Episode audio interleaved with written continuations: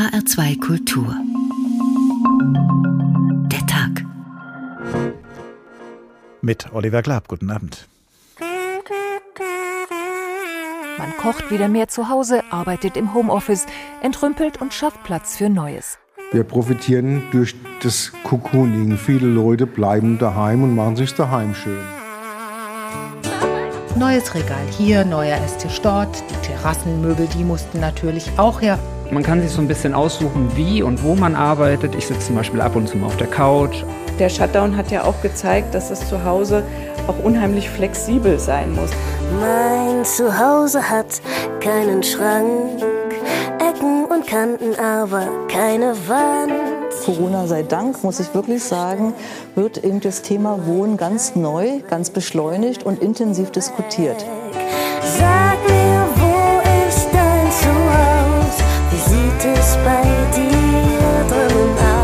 kann ich mein Zuhause umgestalten, dass ich einen richtigen Schreibtisch, einen richtigen Stuhl integrieren kann? Das Zuhause war für viele Menschen gleichzeitig Büro, es war Klassenzimmer, es war teilweise auch Fitnessraum. Ich kann ein Wohnzimmer, ich kann eine offene Küche haben, was tagsüber das Frühstück dienlich ist, für das Mittagessen dienlich ist, was aber in der heutigen Zeit auch zum Homeoffice passen muss. Mein Zuhause heißt mit dir. Was tun wir eigentlich in unseren Wohnungen? Nun, seit einigen Monaten bestimmt mehr als nur Wohnen. Als Berufstätige gehen wir immer häufiger zwischen Tisch und Bett unserer Arbeit nach, während draußen die Pandemie herrscht. Als ansteckungsgefährdete ältere Menschen schlagen wir den größten Teil unserer Zeit in der Wohnung tot. Und als Mitglieder einer Familie hocken wir dort schon seit Monaten enger beieinander, als uns lieb oder auch als gut für uns ist. Zugleich stehen wir digital in Verbindung mit unserer Außenwelt und das mehr denn je, wodurch wir zwar weniger isoliert, aber dafür umso stärker ausgeliefert sind. Denn je smarter unsere Wohnung, desto dümmer könnten wir am Ende dastehen. Wie schaffen wir es also in diesen schwierigen Zeiten schöner und zugleich zweckmäßiger zu wohnen? Fest steht, so überfrachtet unsere Wohnungen mittlerweile sind, räumlich und was ihre Funktionen angeht, so sehr müssen wir unsere Idee vom Wohnen mit neuen Inhalten füllen. Stehen unsere heimischen vier Wände somit vor einer Wende? Eigentlich kann man überhaupt nur noch wohnen. Das Heim im Ausnahmezustand. So heißt heute Abend der Tag in HR2 Kultur. In Anlehnung an den Philosophen Theodor W. Adorno, der vor mehr als 75 Jahren der gegenteiligen Meinung war. Er sagte nämlich seinerzeit, eigentlich kann man überhaupt nicht mehr wohnen. Und da ist vielleicht heutzutage auch etwas dran, denn Wohnen ist schwer in diesen Zeiten. Das findet auch meine Kollegin Diana Zulfogari, aber sie fand es offenbar immer schon schwierig. Wenn es fürs Wohnen Noten gäbe, ich wäre über eine glatte Vier nie hinausgekommen. Dabei gehöre ich zur Generation, du sollst es einmal besser haben. Meine Eltern waren erst Bausparer, dann Hausbesitzer. Ich dagegen interessierte mich nie für Eigenheim, Zins und Tilgung. Was brauche ich schon? Nun, vermutlich das, was alle wollen. Drei Zimmer, Küche, Bad, Balkon, gerne im charmanten Altbau mit Stuckdecken. Dafür stehen 250 potenzielle Mieter den ganzen Samstag Schlange. Ich stelle mich gar nicht erst an. Mit dem Nachnamen Z-U-L-F-O Zulfowie hat das keinen Zweck. Es gibt immer 249 Müller-Meyer-Schmidts vor mir, von denen die Mehrheit seriöse Berufe mit 13 Gehältern nachweisen kann. Immerhin bin ich jetzt verheiratet. Mein Mann ist blond und festangestellt. Leider raucht er und spielt Schlagzeug. Wir leben also wie ewige Studis in einem Raum mit selbstgebautem Hochbett. Wohnzimmer, Esszimmer, Büro, Küche, Salon und neuerdings Hundehütte in einem. Vermutlich könnten wir auch eine Jurte bewohnen oder ein Blockhaus, solange wir WLAN und Zentralheizung haben. Als wir uns kennenlernten, zeigte ich ihm zuerst mein externes Wohnzimmer, das Denkmal, die Stammkneipe für mein Viertel, wo man die Weltlage bespricht. Dann mein externes Büro, mein Lieblingscafé, wo ich beim weltbesten Cappuccino mit dem Laptop saß und schrieb. Vor Corona war der ganze Stadtteil mein Zuhause, meine richtige Wohnung, ein winzig kleines, sehr düsteres Apartment, um das mich alle beneiden, weil heute jedes WG-Zimmer doppelt und dreimal so viel Miete kostet. Was ist denn Wohnen? Ich brauche einen Ort zum Schlafen, eine Dusche, ein Klavier und vor allem einen Herd zum Kochen und Backen, dann noch eine Spülmaschine und einen Tisch für bis zu zwölf Gäste. Passt alles auf 28 Quadratmeter. Ich sage nur Klappbett.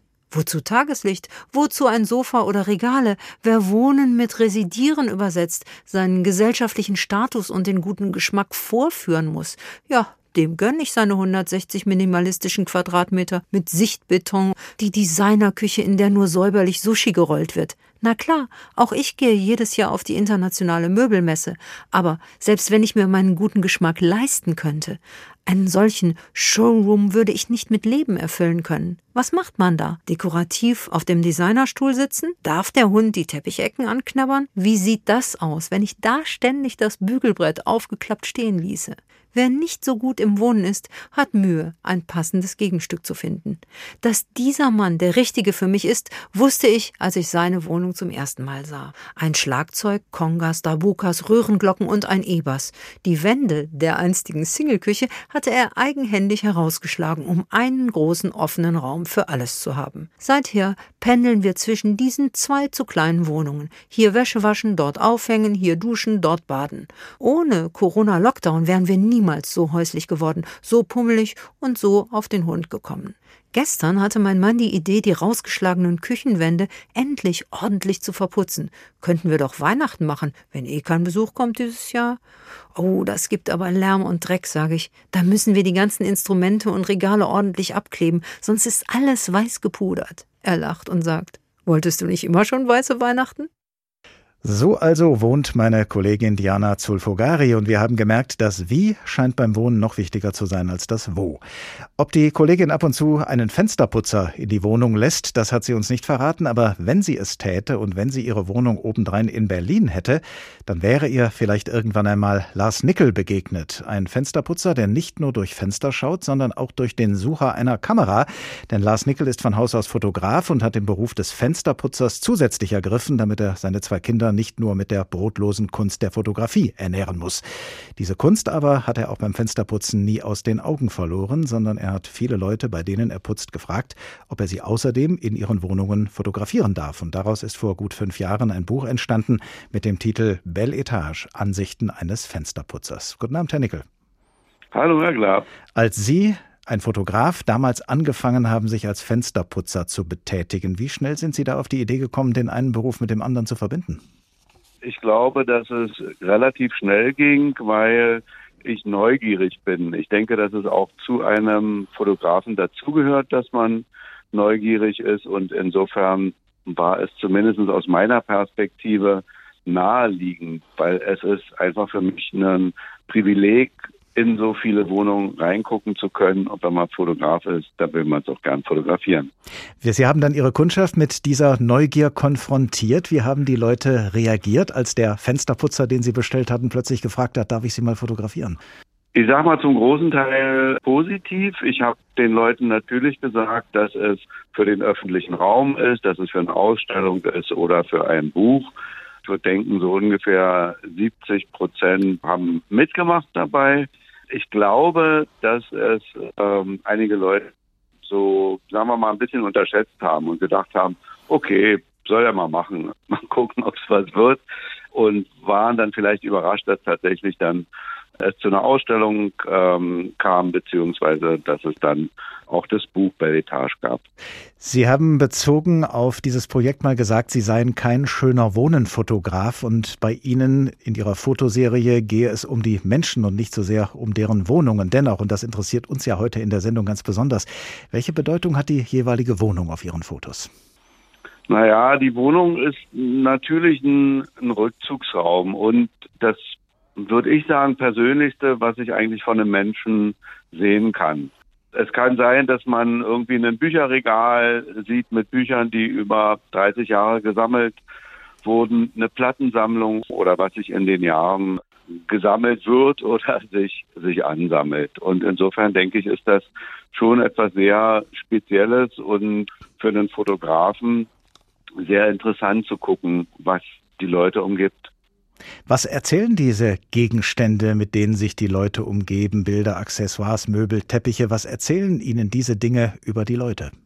Na, ich glaube grundsätzlich, dass es, dass es bestimmte Stücke gibt, die zu, sage ich mal, einem bürgerlichen Haushalt gehören und dass sich da vielleicht auch, dass sich gar nicht so schnell verändert. Ja, dass also vielleicht vor 20 Jahren die Wohnungen noch ähnlich aussahen, dass es bestimmte Dinge gibt, die sich ändern, aber viele Dinge bleiben und ich glaube, dass, sagen wir mal, man ja sich entsprechend einrichtet und sich in bürgerlichen Haushalten, dass man die Dinge sieht, die aus dem Shop der Süddeutschen Zeitung vielleicht sind und dass man in anderen Wohnungen andere Dinge findet. Es gibt meines Erachtens auch bestimmte Codes, dass bestimmte Dinge fast so ein Must-Have sind, dass man so etwas hat. Zum Beispiel?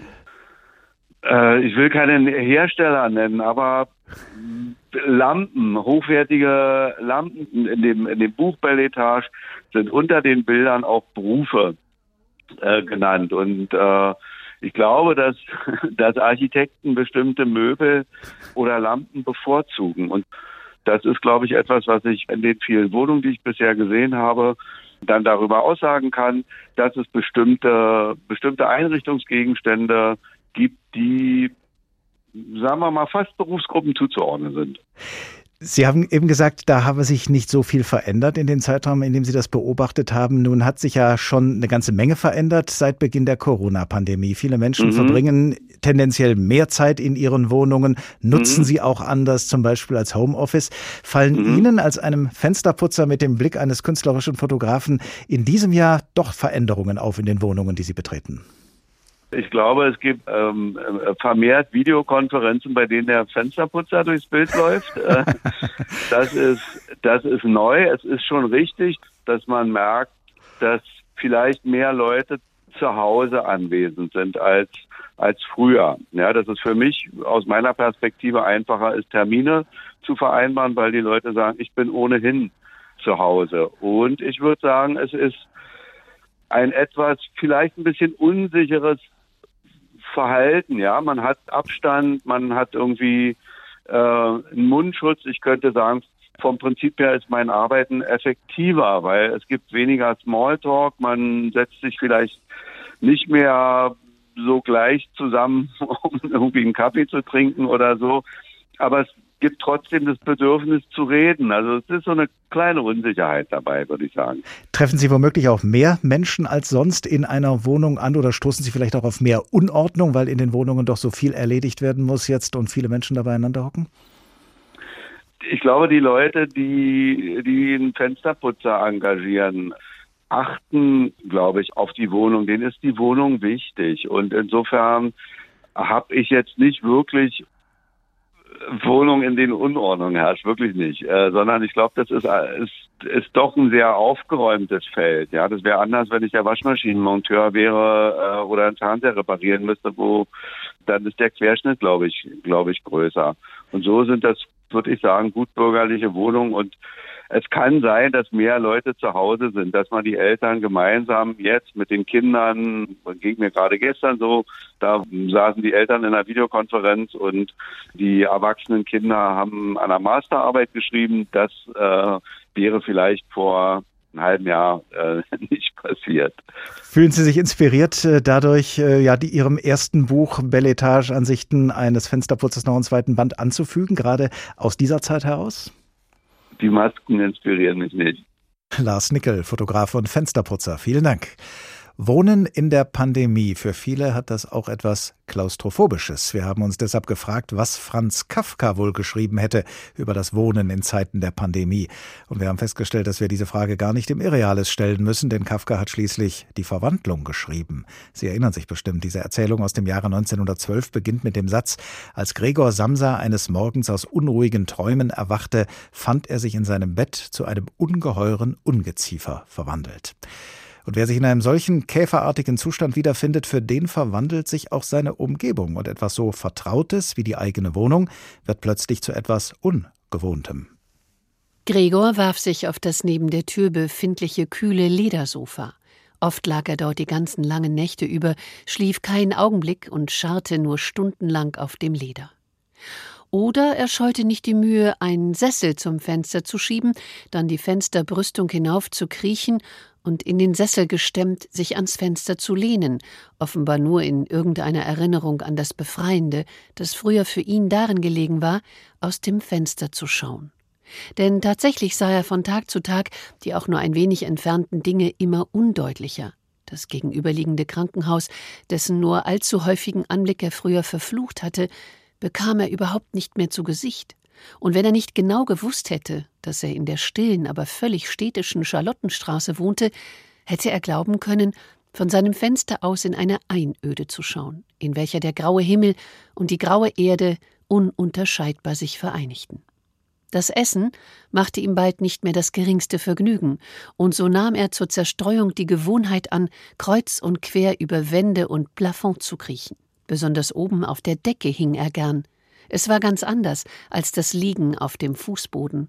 Man atmete freier, ein leichtes Schwingen ging durch den Körper, und in der fast glücklichen Zerstreutheit, in der sich Gregor dort oben befand, konnte es geschehen, dass er zu seiner eigenen Überraschung sich losließ und auf den Boden klatschte.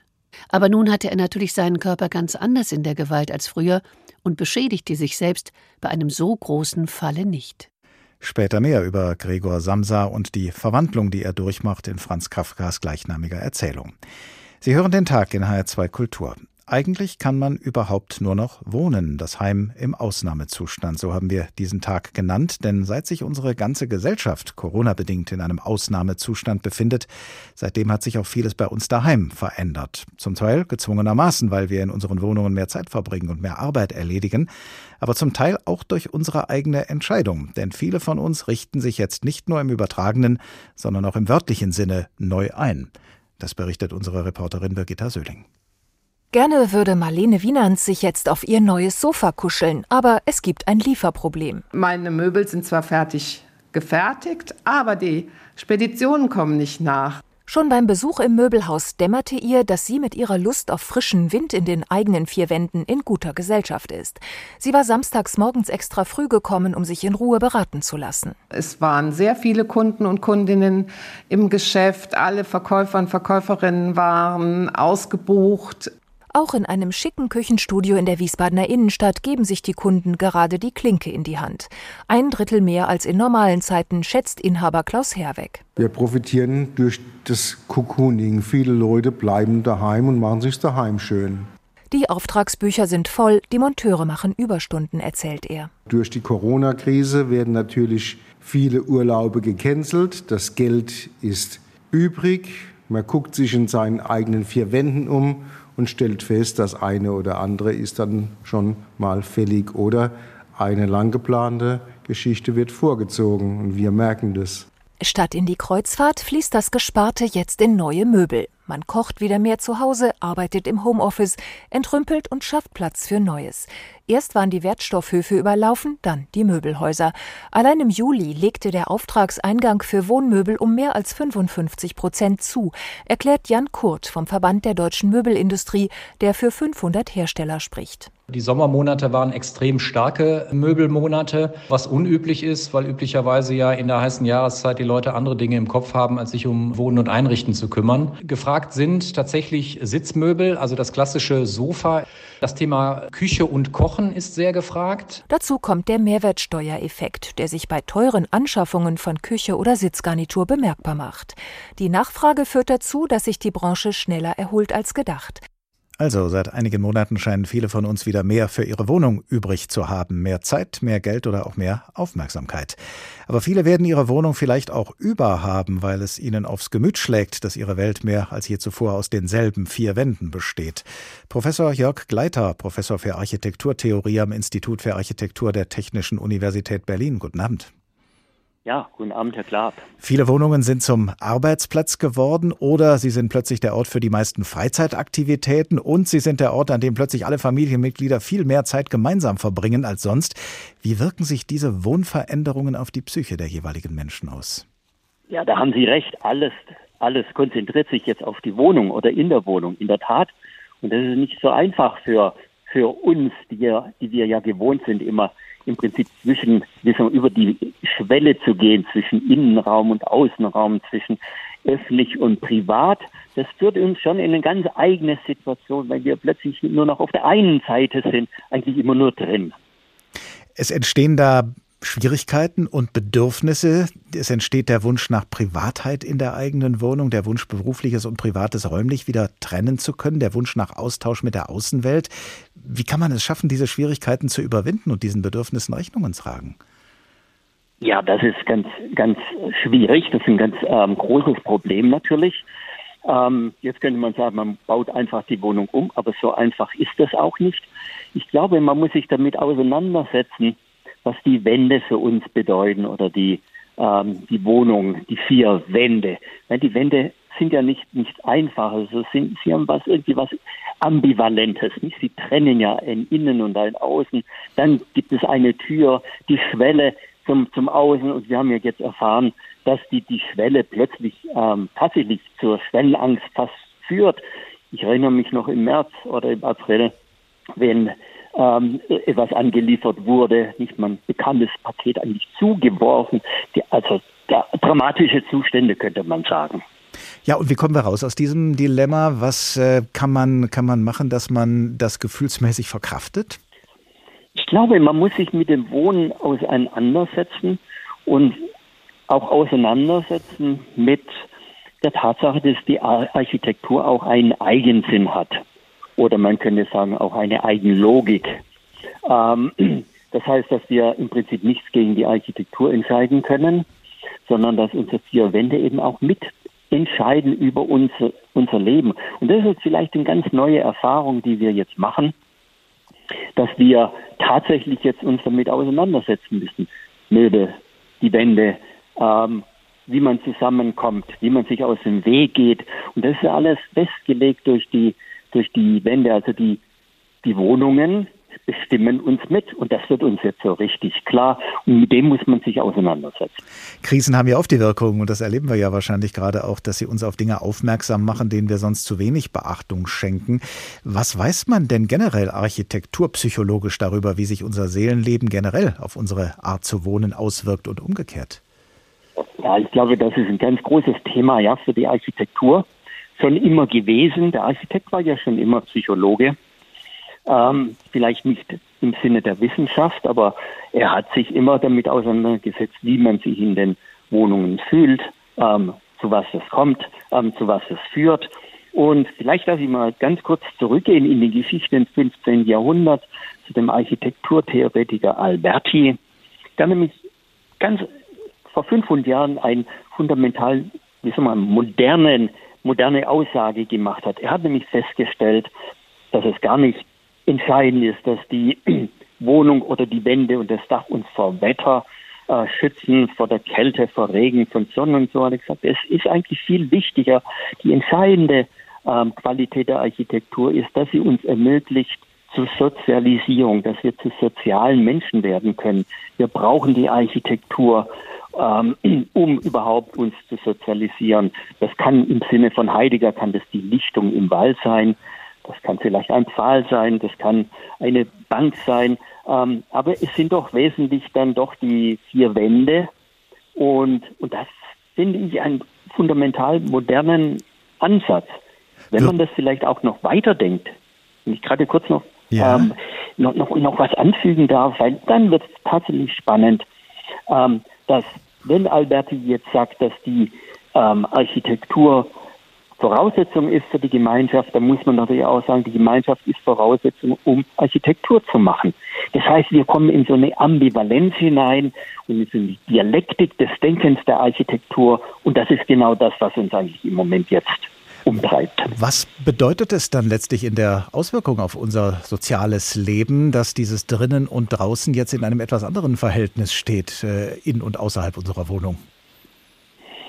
Ja, ich glaube, es, ähm, das Entscheidende ist, dass wir im Moment diese Dialektik oder diese Ambivalenz nicht mehr ausleben können.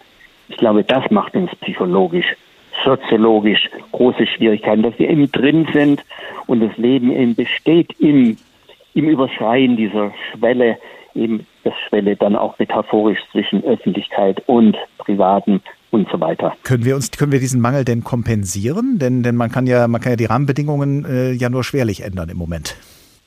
Ja, das ist richtig, ja. Aber ich glaube, es im, im besten Falle führt es zu einem größeren Bewusstsein auch für das Leben und die, und, und die Qualität des Lebens und das Zusammensein. Also ich habe jetzt auch immer wieder mal gehört, dass mir Freunde gesagt haben, dass sie das erste Mal wieder im Konzert waren und es kamen ihnen die Tränen. Ähm, man merkt, wie das jetzt angestaut ist, ähm, im Prinzip, wie wir damit kämpfen und damit zurechtkommen müssen, müssen mit dieser Situation. Und es führt zu emotional, aber ich hoffe eben auch zu Bewusstseins, neuen Bewusstseins, sagen wir mal, Zuständen vielleicht. Wenn die Beschränkungen durch die Corona-Pandemie irgendwann einmal nicht mehr bestehen, wird dann Ihrer Ansicht nach auch die Wohnung wieder an Bedeutung verlieren? Ich vermute mal eher nicht. Im Moment haben wir ja fast schon so einen, so einen Trend, dass die Wohnung das neue Statussymbol wird. Das Auto ist jetzt verschwindet irgendwann mal oder ist nicht mehr so wichtig. Ähm, und speziell dann, wenn man wieder Leute einladen kann. Vielleicht führte das führt tatsächlich Corona oder die Zeit des Lockdowns auch dazu, dass im Prinzip die Wohnung wieder zum zu einem Mittel, sozialen Mittelpunkt kommt. Jetzt nicht nur für die Familie, sondern auch für Freunde.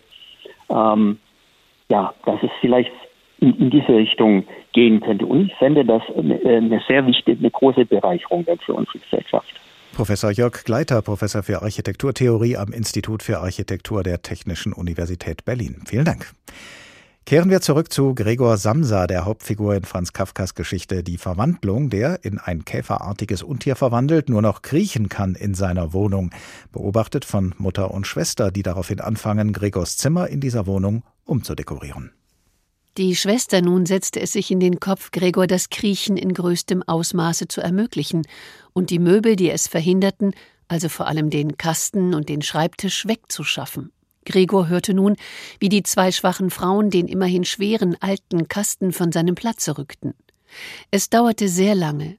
Wohl nach schon viertelstündiger Arbeit sagte die Mutter, man solle den Kasten doch lieber hier lassen, denn erstens sei er zu schwer, sie würden mit dem Kasten in der Mitte des Zimmers Gregor jeden Weg verrammeln, zweitens aber sei es doch gar nicht sicher, dass Gregor mit der Entfernung der Möbel ein Gefallen geschehe.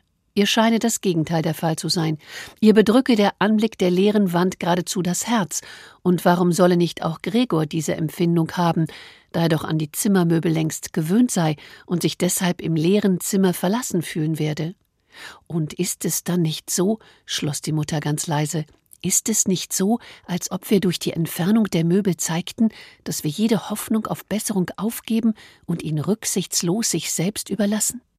Eigentlich kann man überhaupt nur noch wohnen. Das Heim im Ausnahmezustand. Sie hören den Tag in HR2 Kultur über das Wohnen im Allgemeinen und das Corona-Wohnen im Besonderen.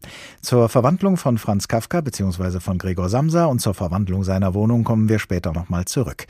Jetzt werfen wir erst einmal einen Blick darauf, wie sich das Wohnen und die Ansprüche, die wir Menschen daran stellen, im Laufe der Menschheitsgeschichte gewandelt haben. Zunächst nimmt uns der Kollege Mario Scala mit auf einen Spaziergang durch das 20. Jahrhundert, das aus unserer Sicht ja inzwischen schon das vorige Jahrhundert ist. Und er nimmt uns mit ins Bauhaus, jene berühmte Schule, in der sich Kunstschaffende damals überraschenderweise für das Funktionale begeistern konnten. Anfang des 20. Jahrhunderts veränderte das Bauhaus grundlegend die Vorstellungen über gutes Wohnen. Oberstes Ziel war damals die Verbindung von Kunst und Funktionalität und das im Dienste aller Bevölkerungsgruppen und nicht nur der, die sich guten Geschmack leisten können. Im Bauhausmanifest schrieb sein Begründer Walter Gropius, das Endziel aller bildnerischen Tätigkeit ist der Bau. Architekten, Bildhauer, Maler, wir alle müssen zum Handwerk zurück. Kunst und Handwerk, Industrialisierung und Schönheit, so lauteten die entscheidenden Stichworte. Gutes Wohnen und Bauen für die Masse.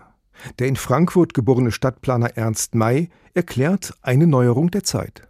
Wir äh, führten das Flachdach im Allgemeinen durch, nicht aus irgendwie formal spielerischen Gründen, sondern weil wir das Dach ausnutzen, um doch den Menschen Dachterrassen zu geben, auf denen sie an schönen Tagen sitzend eben den Blick in die freie Landschaft genießen konnten. Doch um das genießen zu können, brauchen die Menschen zuerst eines Zeit.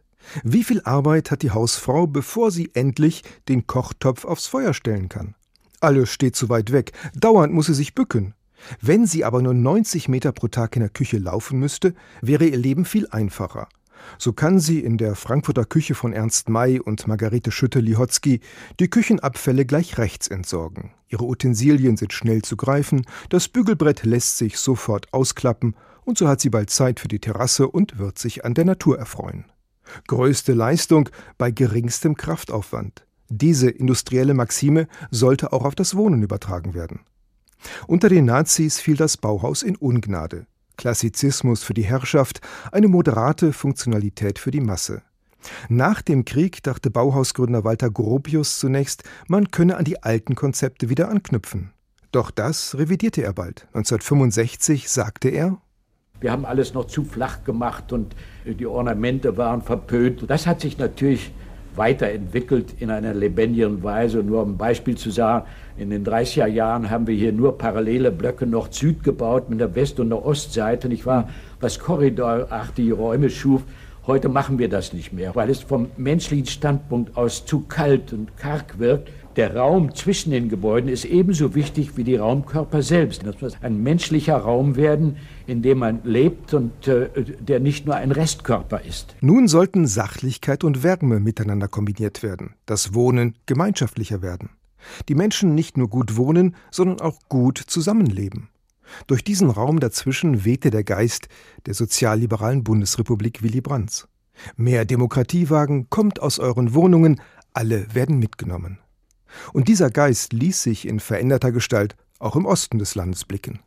Der Wohnungsbau wird verbunden mit der Schaffung rationeller Verkehrs-, Versorgungs- und Betreuungseinrichtungen. Im Sozialismus bleibt niemand für sich. Jeder kann sich auf die Gemeinschaft verlassen. Im großen Traum von der Platte hieß es, erst jedem eine Wohnung, dann jedem seine Wohnung. Altbau in der DDR, das bedeutete Klo auf dem Flur, Kohleofen, unbequem. So waren die neuen Domizile in den neu entstehenden Plattenbausiedlungen begehrt, zumal sie auch den Zwischenraum bedachten. Plätze für Begegnungen, kurze Wege zu den Läden, zum Kindergarten. Der Schlosser wohnt ganz klassenlos neben dem Professor. Funktionalität und Gemeinschaft standen auch hier nebeneinander auf dem Plan. Träumen von morgen und bauen für morgen. Städte, Häuser, Wohnungen. Geschaffen, um Glück zu produzieren. Tatsächlich wurde zuerst billig produziert. Und so führte der Traum von der Platte bald zum DDR-eigenen Karlauer Ruinen schaffen ohne Waffen. Nach der Wiedervereinigung war es nicht nur mit dem Albtraum von der Platte vorbei, auch die Idee der Gemeinschaft steckte tief in der Krise und überlebte allenfalls in den studentischen Wohnexperimenten im Geiste der 68er Kommune. Alternatives Wohnen sah sich in den Städten dem Druck steigender Mietpreise, Gentrifizierung, Verdichtung, Landflucht sowie regelmäßigen Nachverdichtungen ausgesetzt. Jedem eine Wohnung, das ist in den Großstädten eine wieder aktuelle Forderung sagt mein Kollege Marius Kaller. Da hat sich also allein in den letzten 100 Jahren vieles gewandelt in der Art, wie wir wohnen oder wohnen möchten. Und was sind schon 100 Jahre im Rahmen der Menschheitsgeschichte? Setzen wir also unsere Wohnungsbesichtigung oder sagen wir lieber unsere Besichtigung menschlichen Wohnens noch ein wenig fort mit Hilfe von Florian Rötzer. Er ist Publizist mit dem Schwerpunkt Medientheorie und Ästhetik, außerdem Chefredakteur des Online-Magazins Telepolis und Autor des Buches Sein und Wohnen, philosophische Streifzüge zur Geschichte und Bedeutung Bedeutung des Wohnens. Guten Abend. Ja, guten Abend. Wie haben wir uns denn die ersten menschlichen Wohnungen vorzustellen? Waren das die Höhlen der Steinzeitmenschen? Nein, ich glaube, das ist ein Mythos, dass die Menschen in, in Höhlen gewohnt haben. Die ersten Wohnungen waren vermutlich ähm, mit Steinen umgebene Rundgebäude, die dann mit Ästen und Zweigen sozusagen äh, abgeschirmt wurden. Dann später kamen wahrscheinlich noch Fälle dazu und so ähnlich war das. Deswegen gibt es auch sozusagen keine Spuren. Und dass Menschen in Höhlen gewohnt haben, war höchst selten und wahrscheinlich nur vorübergehend mal. Interessanterweise ist ja in der Bibel, im Neuen Testament des Öfteren von Wohnungen die Rede. Im Haus meines Vaters sind viele Wohnungen, heißt es, und auch der Apostel Paulus habe in Rom in einer Wohnung gelebt. Ich habe bei diesen Stellen immer etwas gestutzt, weil mir das Wort Wohnung viel zu modern vorkam für einen so alten Text. Was haben die Autoren des Neuen Testaments vor Augen gehabt, als sie von Wohnungen sprachen? Naja, es sind halt äh, wahrscheinlich kleine Häuser gewesen und äh, in denen man wahrscheinlich einzelne Zimmer äh, bewohnt hat, wie das natürlich auch etwa in, in äh, Klöstern gewesen ist, wo es auch je, je nachdem, wie groß diese Klöster waren, einzelne Wohneinheiten gegeben hat oder man hat eben sozusagen nur einzelne Zimmer gehabt. Für die Art und Weise, wie Menschen wohnen und wohnen möchten, haben wir ja vorhin schon ein paar Beispiele aus dem 20. Jahrhundert gehört, im Beitrag meines Kollegen Marius Kaller. Sie, Herr Rötzer, haben sich nun in einem sehr großen Maßstab angeschaut, wie sich die Art und Weise zu wohnen im Laufe der Geschichte verändert hat. Welche Zäsuren scheinen Ihnen da besonders wichtig? Die erste Zäsur ist natürlich das, überhaupt eine Wohnung zu haben. Und ich denke mir, die zweite große Zäsur war der Einzug der äh, Wohnungen und Häuser in die Städte. Das war schon sozusagen die erste künstliche Umgebung, die dort äh, entstanden ist, also sich abzutrennen ganz von der Natur und einen in sich geschlossenen Raum zu bilden. Der nächste Schritt war, was ich zumindest in meinem Buch so dargestellt habe, war im Grunde genommen die Pestzeit. Das war natürlich auch ein Vorläufer von unserer Corona-Geschichte jetzt, also die enorm viel Veränderungen des Wohnens herbeigeführt hat. Also beispielsweise die ganze Hygienisierung der Lebensverhältnisse fing eigentlich dann im dem 18. Jahrhundert als Folge der solchen Geschichte erst wirklich an und zieht sie eben dann bis heute durch. Und sozusagen dieser Versuche des Abstands. Man hat auch dann mit neuen Materialien gearbeitet, in denen dann sozusagen Schmutz und Mikroben und ähnliches nicht mehr sich ansetzen konnten. Das ging sozusagen immer weiter, bis die Räume rein waren. Man, man verbot das Spucken, man führte neue Verhaltensweisen ein und äh, in diesen Zuge der Reinigung der Wohnung befinden wir uns heute noch. Heute haben wir zum Beispiel, fangen wir an mit den Luftfiltern, um auch noch die letzten Spuren äh, des Fremden aus der Wohnung herauszupusten. In Ihrem Buch schreiben Sie, das fand ich amüsant, das Telefon habe das erste Loch ins Gemäuer unserer Wohnungen geschlagen. Das war wahrscheinlich so der Ursprung für das, was wir heute als Digitalisierung bezeichnen. War das sozusagen die, die jüngste Zäsur in unserer Art zu wohnen? Ne, ich denke schon. Ich meine, dadurch, dass äh, wir an die Ferne angebunden sind, äh, ist das Haus oder die Wohnung auch kein Rückzugsraum mehr, kein privater Raum mehr, sondern angeschlossen an die Öffentlichkeit. Und jetzt mit den digitalen Medien sind wir natürlich sozusagen mit der Wohnung stärker eingebunden in die Welt, als wenn wir in den öffentlichen Raum hinausgehen. Wir sind sozusagen in, in der Telepolis, in der Megapolis, in der urbanen Polis äh, integriert und äh, von daher dann sozusagen ein Teil der mm, Weltstadt. Sie sprechen gegen Ende des Buches von der neuen Unheimlichkeit und äh, trennen das jeweils auch durch Trennungsstriche, damit das Wort Heim in der Mitte herauskommt, also Unheimlichkeit. Was meinen Sie damit? Naja, wir sind äh, doch gewöhnt gewesen, auch wir noch, dass eigentlich ein Haus etwas Totes ist. Es gibt Spände, da gibt es Fenster, da kann man was machen, da gibt es eine gewisse Mechanik äh, an verschiedenen Geräten, aber es ist im Grunde genommen ein, ein totes Ding. Jetzt fangen wir an mit den Smart Homes, also die Digitalisierung dringt in unsere Wohnungen ein, äh, immer mehr Geräte entwickeln eine Art Eigenleben. Wir können sie steuern, auch über äh, die ersten Roboter. Wenn man jetzt sowas wie Alexa auch mal als intelligenten Assistenten nimmt, mit dem wir dann äh, beginnen zu reden.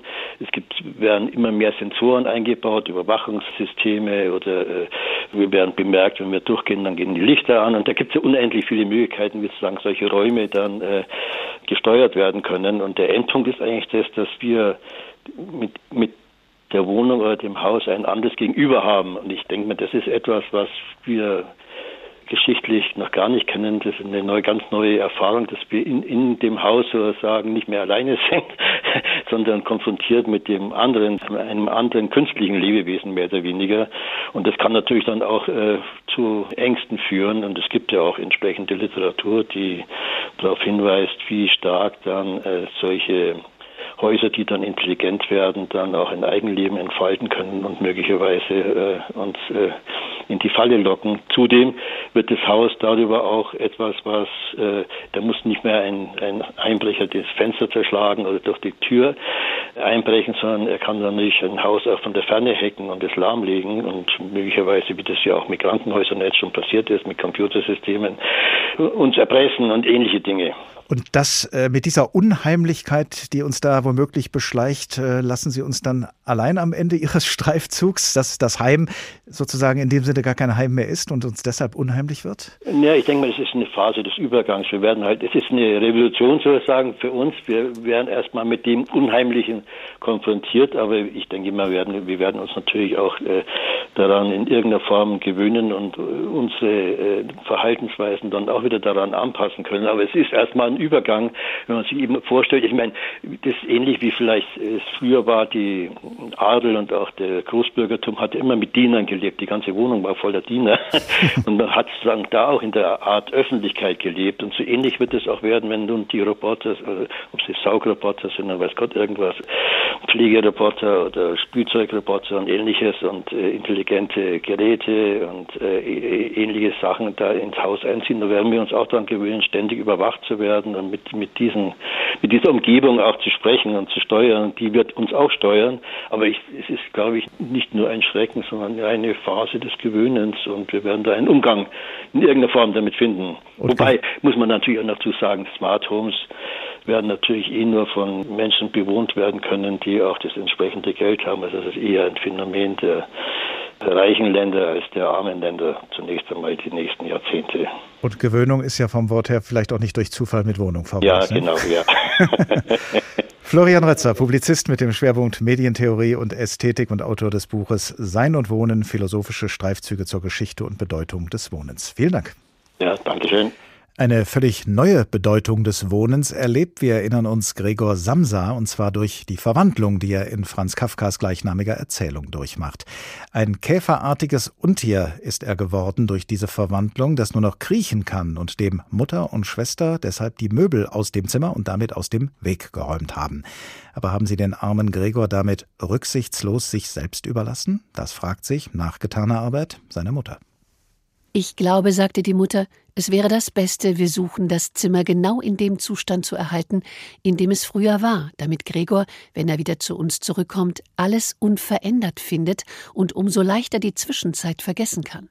Beim Anhören dieser Worte der Mutter erkannte Gregor, dass der Mangel jeder unmittelbaren menschlichen Ansprache, verbunden mit dem einförmigen Leben inmitten der Familie, im Laufe dieser zwei Monate seinen Verstand hatte verwirren müssen, denn anders konnte er es sich nicht erklären, dass er ernsthaft danach hatte verlangen können, dass sein Zimmer ausgeleert würde. Hatte er wirklich Lust, das warme, mit ererbten Möbeln gemütlich ausgestattete Zimmer in eine Höhle verwandeln zu lassen, in der er dann freilich nach allen Richtungen ungestört würde kriechen können, jedoch auch unter gleichzeitigem schnellen, gänzlichen Vergessen seiner menschlichen Vergangenheit?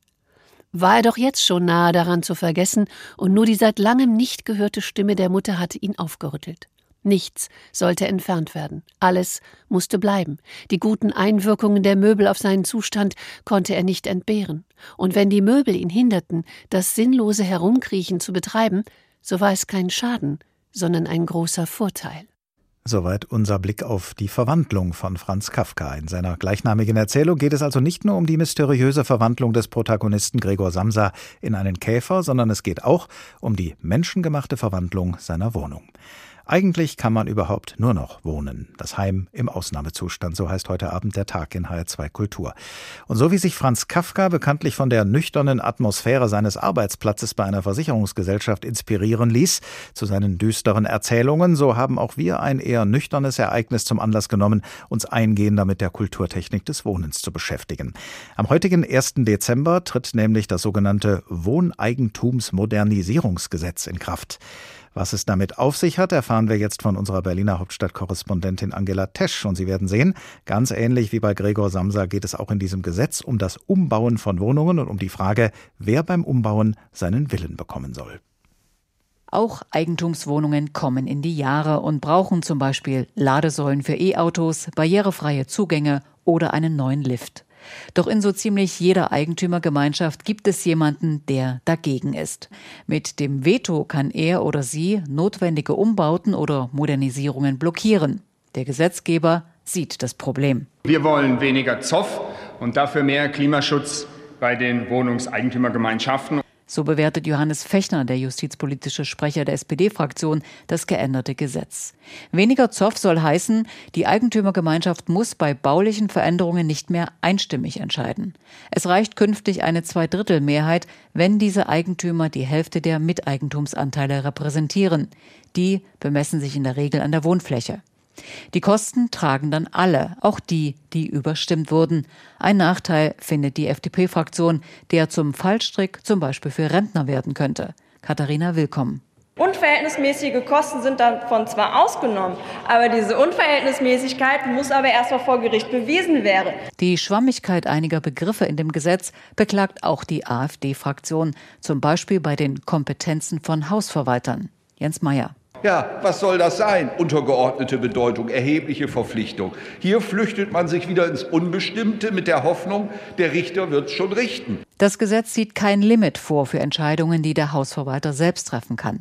Dennoch sehen Union und SPD die Rechte von Wohnungseigentümern gestärkt. In allen wichtigen Dingen sollen die Eigentümer den Hut aufbehalten. Und jeder Eigentümer hat zukünftig einen Anspruch darauf, einen kompetenten, einen von der IHK geprüften Verwalter zu haben, der die juristischen Kenntnisse, der die kaufmännischen Kenntnisse und auch die technischen Kenntnisse mitbringt. Denn es gehe um modernes Wohnen und um mehr Klimaschutz, erklärt der Rechts- und Verbraucherschutzexperte Jan-Marco Lutschak von der Union. Weil wir den Modernisierungsstau, nämlich das zweite Ziel unseres Gesetzes, wo es darum geht, dass wir mehr altersgerechten Umbau haben, wo wir barrierefreien Umbau fordern wollen, wo wir E-Mobilität stärken wollen, wo wir Glasfaser stärker in die Wohnungseigentümergemeinschaften brauchen.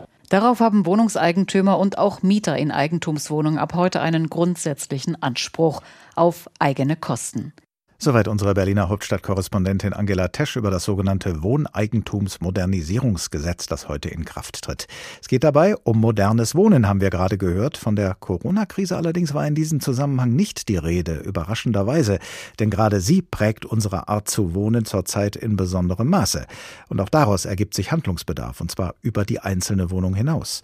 Professor Franz Eckert, Professor für sozialwissenschaftliche Stadtforschung an der Bauhaus-Universität Weimar. Guten Abend. Guten Abend.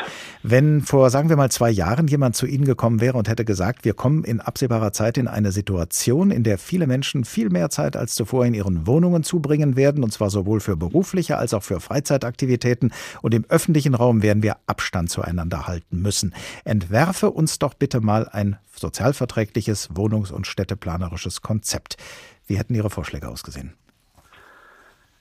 Ich glaube, dass wir vor zwei Jahren schon Diskussionen geführt hat, die eigentlich jetzt äh, umso dringender und umso aktueller äh, werden äh, und die zwar jetzt mit der Pandemie nichts zu tun hatten, aber die sich aus Fragen der Nachhaltigkeit von Stadtentwicklung äh, ergeben haben und die vielleicht so zu beschreiben sind mit Konzepten wie äh, kurze Wege in der Stadt, mehr Grün, Freizeitstärkung, äh, Stärkung der Innenstädte, dezentrale Versorgung, das wären so Elemente gewesen, äh, die man sicher ähm, ja hätte aufgreifen müssen, um eine Stadt für eine Pandemie vorzubereiten. Das heißt, diese Pandemie hat uns wohnungstechnisch und städtebaulich äh, kalt erwischt, auf dem falschen Fuß. Richtig, also sie verschärft eigentlich genau die Probleme und die Krisen im Grunde, die wir schon vorher hatten, die wir auch anerkannten, aber aus ganz anderen Gründen eigentlich problematisierten. Also ähm, die, die Wohnungssituation ist da äh, sicherlich die, ähm, die deutlichste, also mit äh, überbelegten Wohnungen beispielsweise ähm, und äh, andererseits leerstehenden Wohnungen hatten wir schon vorher ein Problem. Das ist jetzt aber umso schlimmer geworden. Jetzt sieht man wahrscheinlich wenigstens den Handlungsbedarf. Kann man denn auf die Schnelle etwas machen? Gut, die Pandemie wird uns noch eine Weile erhalten bleiben, aber werden Maßnahmen, die man ergreifen kann, um diese Schwachstellen, die Sie beschrieben haben, zu beheben, werden die noch rechtzeitig erfolgen können? Ja, wir sind ja, äh, wir sind ja nicht in der Lage, jetzt unsere Städte komplett neu zu bauen oder umzubauen, sondern wir müssen im Moment, glaube ich, einfach wirklich Wohnungsmanagement betreiben. Und das würde bedeuten, also wenn man es machen würde, äh, das sehe ich aber nicht, dass man die Menschen, die tatsächlich jetzt unter beengten Wohnbedingungen leben, und das sind immerhin sechs Millionen Menschen in unserem Land, dass man denen äh, irgendwo ähm, entgegenkommt, äh, Aushilfe schafft bei den Räumen, die jetzt leer stehen. Wir haben riesige Leerstände in den Hotels beispielsweise, aber wir haben zur gleichen Zeit Kinder, die in beengten Wohnverhältnissen Homeschooling machen sollen Ja, da könnte man helfen, aber da bräuchte man politischen Willen für und man müsste da auch äh, tatkräftig äh, zulangen. Äh, das sehe ich allerdings nicht. Wenn Berufstätigkeit so wie jetzt viel mehr als bisher im Homeoffice stattfindet findet und deshalb weniger Menschen den Weg zur Arbeit von A nach B zurücklegen innerhalb einer Stadt quer durch die Stadt, dann hat das ja auch Auswirkungen auf den Verkehr, die Staus, die Parkplätze. Äh, sehen Sie da die Möglichkeiten, Potenzial äh, zu nutzen, städteplanerisch, unter der Voraussetzung, dass das mit dem Homeoffice dann natürlich auch nach der Pandemie ähnlich weitergeht? Ja, absolut. Also wir, wir sehen, dass äh, diese äh, Insel, Verinselung der Stadt, also dass man mit dem Auto von einem Ort zum anderen fahren muss, um seine Grundbedürfnisse zu befriedigen, äh, dass das nicht funktioniert und dass die Menschen das ja äh, gar nicht machen können. Und da entstehen natürlich riesige Freiräume, äh, Shoppingcenter, die äh, leer stehen, die nicht genutzt werden, plus riesige Parkplätze dazu, Parkgaragen, die nicht genutzt werden. Ähm, also es ist enorm viel Potenzial in der Stadt da. Und es müsste die Diskussion gestartet werden, was machen wir damit? So, manches wollen wir retten, manches müssen wir aber auch nicht retten und manches sollten wir vielleicht auch nicht retten.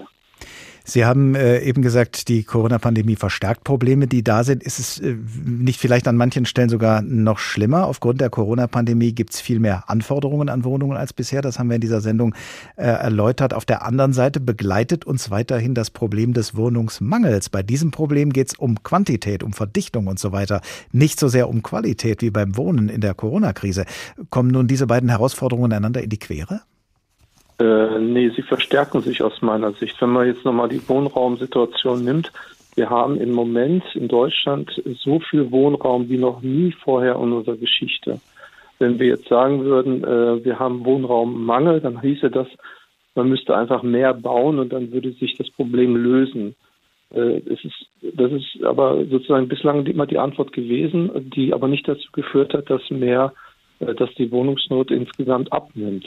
Also wenn man jetzt äh, aber guckt, wie viel Wohnraum hat der Einzelne pro Kopf zur Verfügung, äh, dann sieht man, äh, wenn man jetzt beispielsweise den Wert für den 1980er Jahren mal, äh, 1970er Jahren äh, nehmen würde und sagen würde, wir würden pro Kopf jetzt so viel Wohnraum verbrauchen wie damals, dann hätten wir Wohnraum für gut 20 Millionen Menschen frei.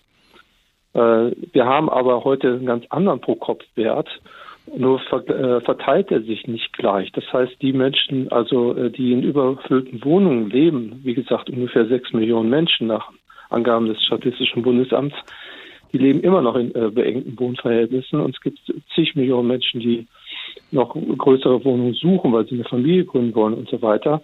Das hat alles mit der zur Verfügung stehenden Wohnfläche wenig zu tun. Die ist vorhanden. Die Frage ist, sind die Wohnflächen da, wo sie gebraucht werden.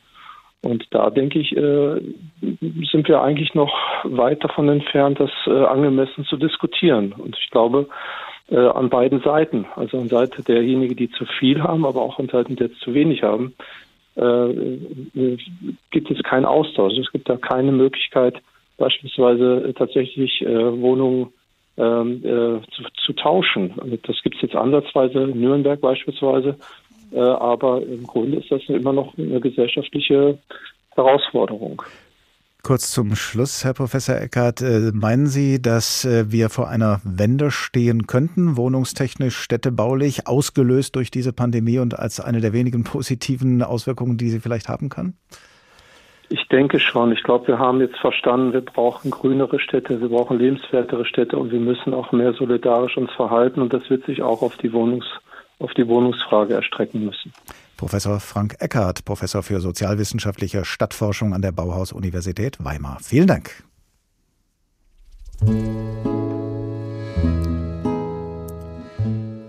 Eigentlich kann man überhaupt nur noch wohnen. Das Heim im Ausnahmezustand. Das war der Tag in HR2 Kultur, nachzuhören in der ARD Audiothek und als Podcast auf hr2.de. Ich heiße Oliver Glab und ich wünsche Ihnen noch einen angenehmen Abend.